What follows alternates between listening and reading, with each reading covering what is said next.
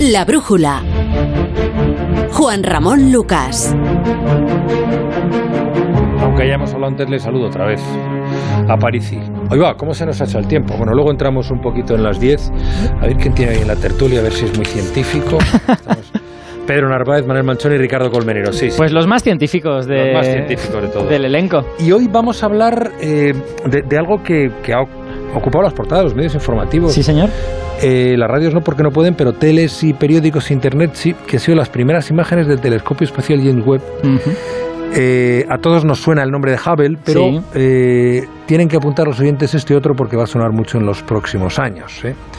James Webb, el telescopio espacial. El presidente de los mm, Joe Biden, que habló sobre, eh, sobre estas imágenes el día anterior, calificó el momento de histórico para la ciencia, la tecnología y la astronomía. ¿Qué es eh, James Webb? Que parece el nombre de un pistolero del oeste. Bueno, es el, el nombre es el de un administrador de la NASA en los años 60, que es cuando se montó el programa Apolo. Y ha sido un nombre además polémico, porque fue una figura que consiguió muchas cosas, pero que luego, pues parece que era un poco homófobo, que era un poco, en Ya. fin, tenía algunas cosas no tan, no tan edificantes, pero bueno, es el nombre que tiene.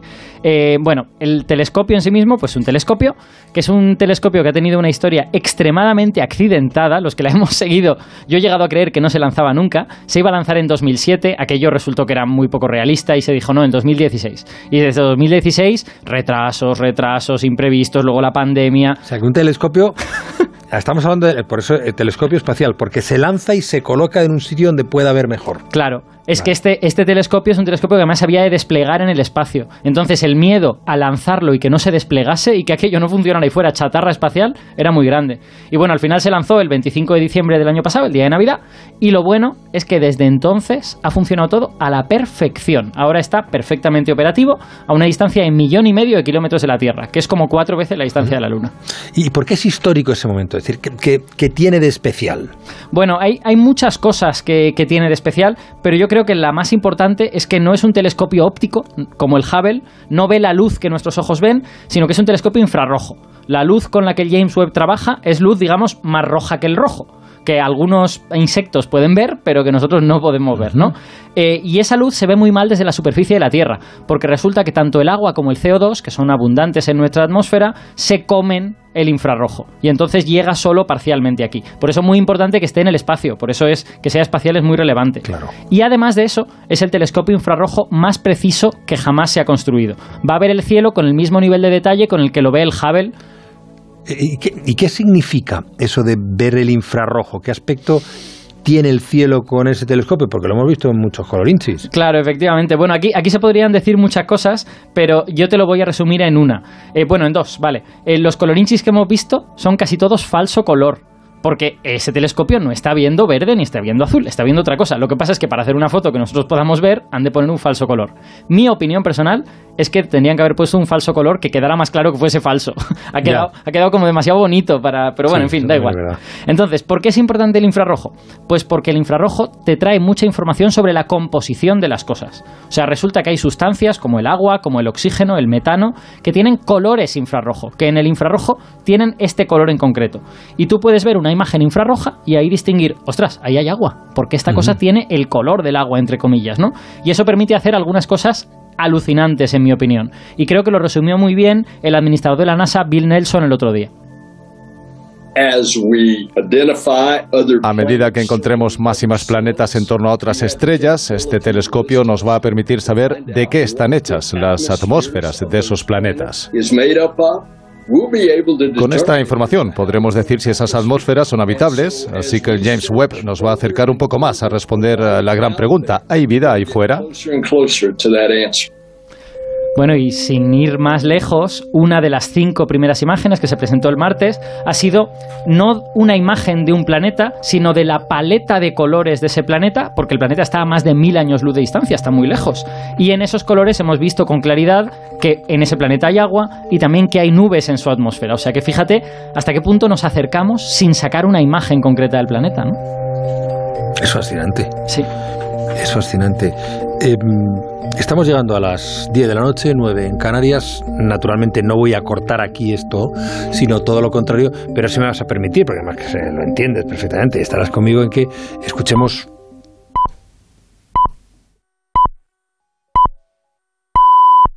las señales horarias de las 10, que son las 9 en Canarias. Estamos en la brújula de Onda Cero. A los oyentes que se incorporan ahora a nuestra sintonía, les pongo en, les pongo en situación. Estamos hablando del telescopio espacial James Webb con Alberto Aparici, que nos está explicando un poco las imágenes eh, que ha transmitido, que no son de colores, sino que es infrarrojo, Hmm. y la importancia que tiene ese sistema de, de mm, captación de imágenes. Y toca ahora que yo te mm, incorpore a la conversación, que le incorpore a los oyentes a alguien que sabe mucho de esto. Hmm.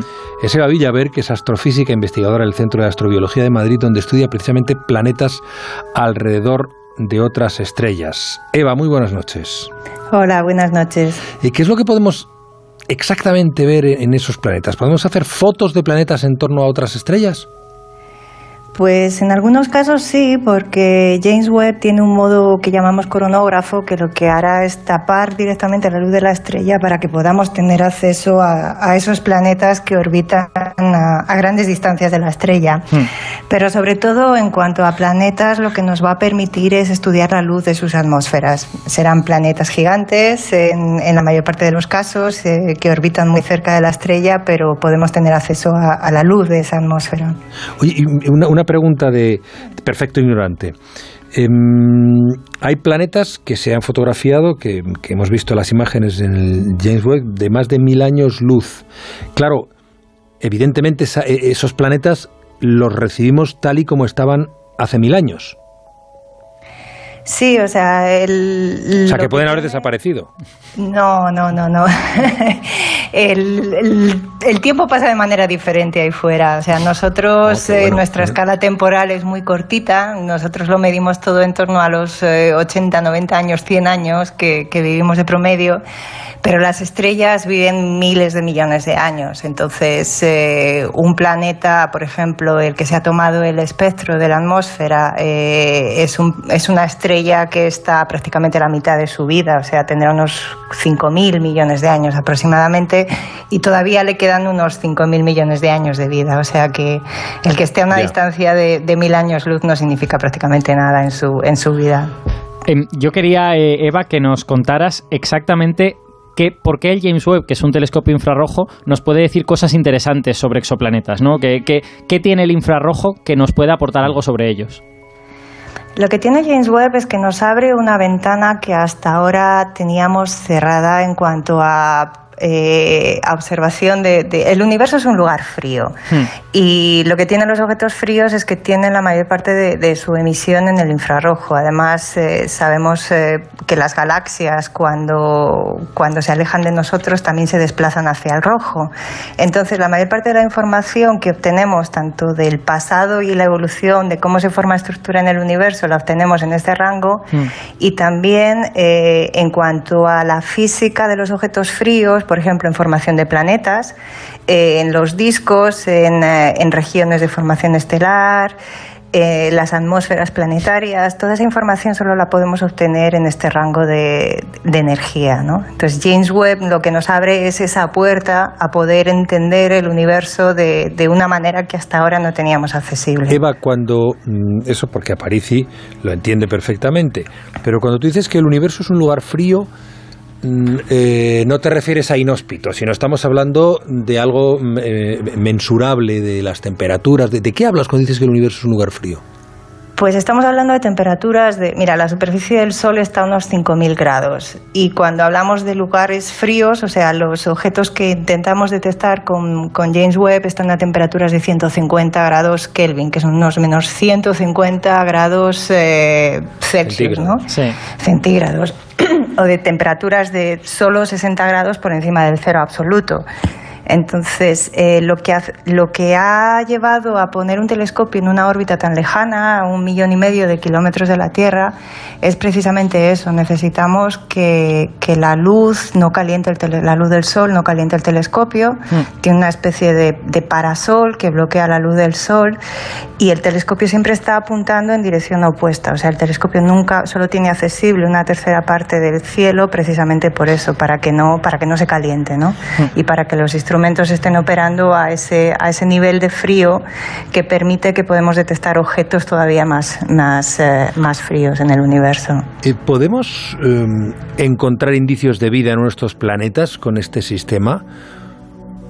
Quiero decir, si esto es, mm, nos facilitaría un hallazgo en ese sentido eh, más que otros sistemas de observación del universo que hasta ahora hemos utilizado. En cuanto a la vida, es, eh, es siempre, siempre es lo que todos buscamos, ¿no? O sea, buscamos eh, el origen de la vida. Y yo soy un poco aguafiesta en ese sentido. Pero es pues, científica. porque- o sea que- Eh, sí. Está, está Eva haciendo de Alberto hoy. En cuanto a la búsqueda de vida, James Webb, eh, a ver, nos va a ayudar a entender atmósferas de planetas, pero son en su mayoría atmósferas de planetas eh, gigantes, planetas como Júpiter, planetas como Neptuno, que orbitan muy cerca de la estrella. Y ese es el tipo de atmósferas que vamos a poder caracterizar. O sea, necesitamos eh, avanzar en nuestro conocimiento de atmósferas de, de exoplanetas para poder entender un montón de cosas acerca de, de la biología, ¿no? Sobre todo de nuestro planeta, de formación de nubes, etcétera. Pero de ahí a detectar la huella de química de vida en la atmósfera de un exoplaneta todavía no estamos preparados desde el punto de vista tecnológico. O sea, vamos a aprender mucho, eh, pero no vamos a, a detectar lo que llamamos eh, biomarcadores de manera, ojalá me, me equivoque, pero de manera eh, de esta- tener la seguridad de que hemos detectado trazas de, de atmósferas fuera del equilibrio, que es lo que nos da idea de que hay vida en la superficie de un planeta, todavía no, no estamos ahí con James Webb. Hay, hay una cosa que quiero añadir a lo que ha dicho Eva, que es que ella está diciendo todo el rato que con web vamos a poder ver planetas gigantes. Lo que nos gustaría es ver planetas que son pequeñitos como la Tierra, rocosos y con una atmósfera pequeña alrededor, no como Júpiter, que tienen una atmósfera gigantesca y que son como una especie de mar de nubes, ¿no?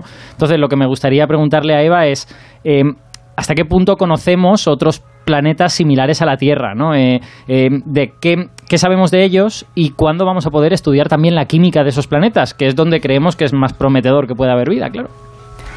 Sí, mira, planetas tipo Tierra vamos a poder observarlos en el sistema TRAPPIST. O sea, el- es un sistema que tiene un, un sistema de planetas múltiples compacto y ahí hay dos, tres planetas que son similares a la Tierra. Lo que pasa es que están orbitando una estrella bastante más pequeña que la nuestra y a una distancia muy cercana de la estrella, con lo cual sabemos que, que esos planetas están expuestos a altos flujos de energía, a, a vientos estelares que probablemente hayan literalmente evaporado la atmósfera.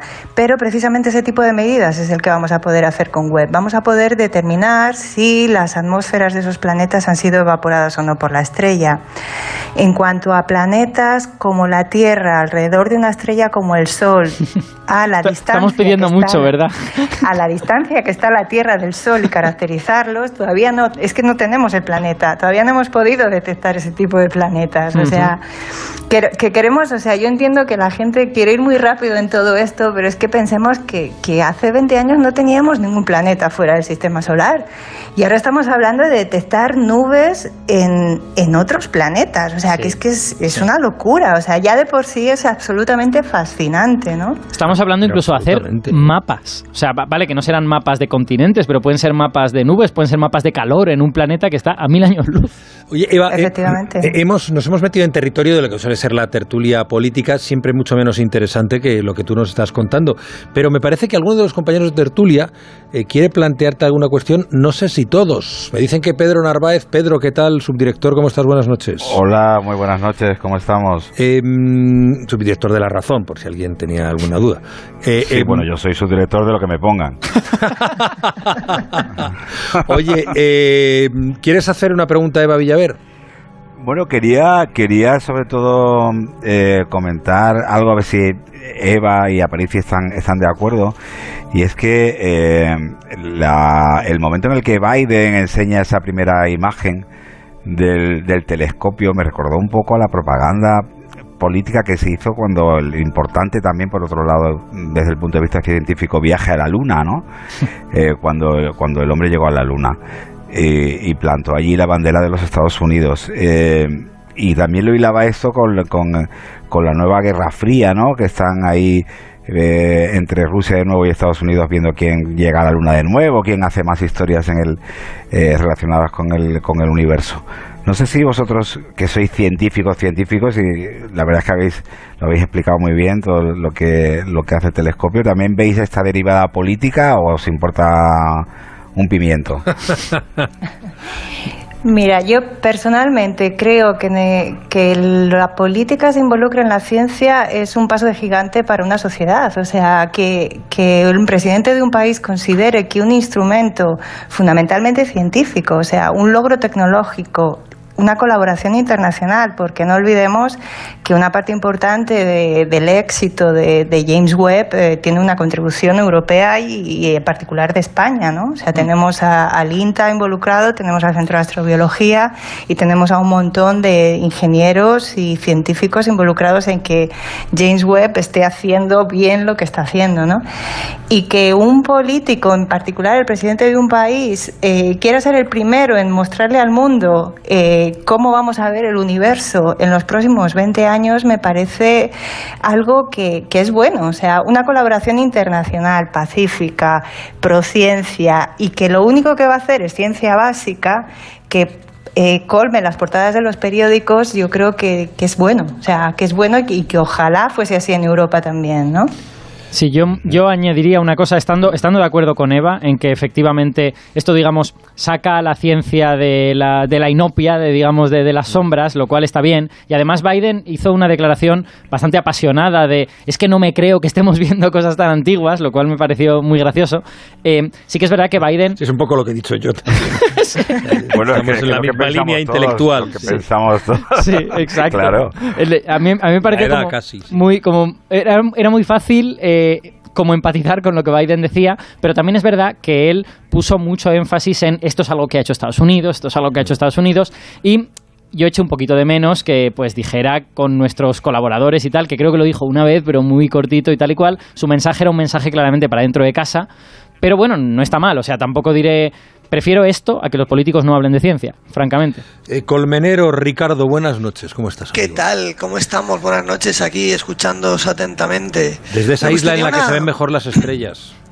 Se ven mejor las estrellas, sí. Bueno, había una cosa que, me hago, que he leído no hace mucho, que, que al, al, en un universo de expansión se supone que, que cada vez veremos menos estrellas y que el cielo será cada vez más oscuro. Efectivamente. Claro, porque lo que, lo que sucede en un universo en expansión es que la velocidad a la que se alejan las cosas depende de su distancia a nosotros. Cuanto más lejos están, más rápido se alejan. Entonces, hay una distancia a partir de la cual va a llegar un momento en que se van a alejar más rápido que la luz. Y entonces ya no nos los vamos a ver. A mí esa preocupación me la, me la insufló Woody Allen hace muchos años. ¿Ah, sí? pues... Lo de que el, universo se expande. Y, sí, bueno. Eh, ¿Alguna cuestión más? No sé si Manel Manchón o la Manel, ¿cómo estás? Buenas noches. No, que...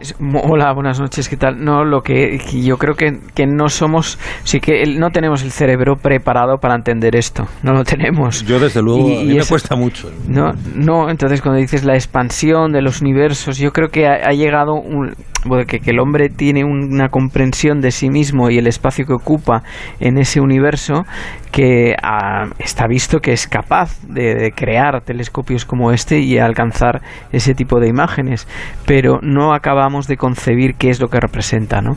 Yo por lo menos considero que puede haber una comunidad científica muy reducida, pero el, el hombre medio es incapaz de entender de lo que estamos hablando. ¿no? A, mí me, yo admito esa impresión Manel, no, incapaz es la palabra equivocada, porque hace ver como que los sería? eh, yo diría que lo que hace falta es cierta dedicación, o sea, que te interese lo suficiente como para pensarlo y entenderlo. Lo que pasa es que esa dedicación requiere tiempo y no todo el mundo puede dedicar su tiempo a esta cosa. Pues los físicos hemos hecho pero la propia idea, sí, sí, sí, sí, evidente, evidente, eso es evidente, no vamos a menospreciar, pero la propia idea de que se expande el universo, que es está en continua expansión. ¿Eso cómo, cómo lo explicas desde una persona que tiene la conciencia y la seguridad ¿eh? a de, de que te puedes morir sobre los 75, 80, 85, 90 años, ¿no? Mira, ¿Cómo lo hay, concibes? hay una, hay una frase de Richard Feynman que a mí me gusta mucho, que es que a veces el problema para entender los conceptos científicos es que son muy complicados y que hace falta mucho tiempo para explicarlos, pero otras veces el problema es que te los explican y no te los puedes llegar a creer. Es, es- es que te generan incredulidad. Y yo creo que la expansión del universo, yo te la explico en 10 segundos. La expansión del universo es el espacio en el que estamos montados es elástico. Es una cosa elástica y está creciendo. Ese espacio está creciendo continuamente. Ahora, depende de ti que, te- que des crédito a esto que te acabo de decir, Claro, claro, porque te claro, parezca claro. una cosa muy rara. Claro. Es abrir un poco la mente a conceptos a los que no estamos manejando, o sea, que, que escapan un poco de la intuición cotidiana. Entonces, a veces eso, salir del concepto de intuición, de lo, de lo que estamos manejando en el día a día, nos cuesta, pero por otro lado nos abre la mente de una manera que la ciencia eh, solo puede hacer. Y para eso estamos también muchos científicos haciendo divulgación, pues para que, para que la gente pueda llegar a estos conceptos, ¿no? Tan, tan bonitos y tan fascinantes, ¿no? Bueno, eh, pues en eso has estado aquí en la radio esta noche, Eva. Muy, muchísimas gracias, Eva Villaver, astrofísica, investigadora en el Centro de Astrobiología de Madrid. Eh, que bueno, decía, pero ya saben los oyentes, decía que la había traído yo, pero eh, la ha invitado a París y que es el que sabe de verdad de todo esto y es el que divulga cada, cada semana. Bueno, digamos que ya se ha dejado invitar. Muchas gracias, Eva, por venir. Gracias a vosotros. Oye, ¿la semana que viene estás? ¿No estás? La semana no? que viene estoy, estoy. Ah, vale, vale. Estoy. Que no estás es en Madrid. No estoy en Madrid, pero estoy y haremos, un, haremos algo interesante. Eva, buenas noches. Muchísimas gracias, insisto. Un placer. Un placer. Hasta otra. Hasta otra. A París y que te cuides. Tú también, Hasta Juanra. la semana que viene. Hablamos la semana que viene.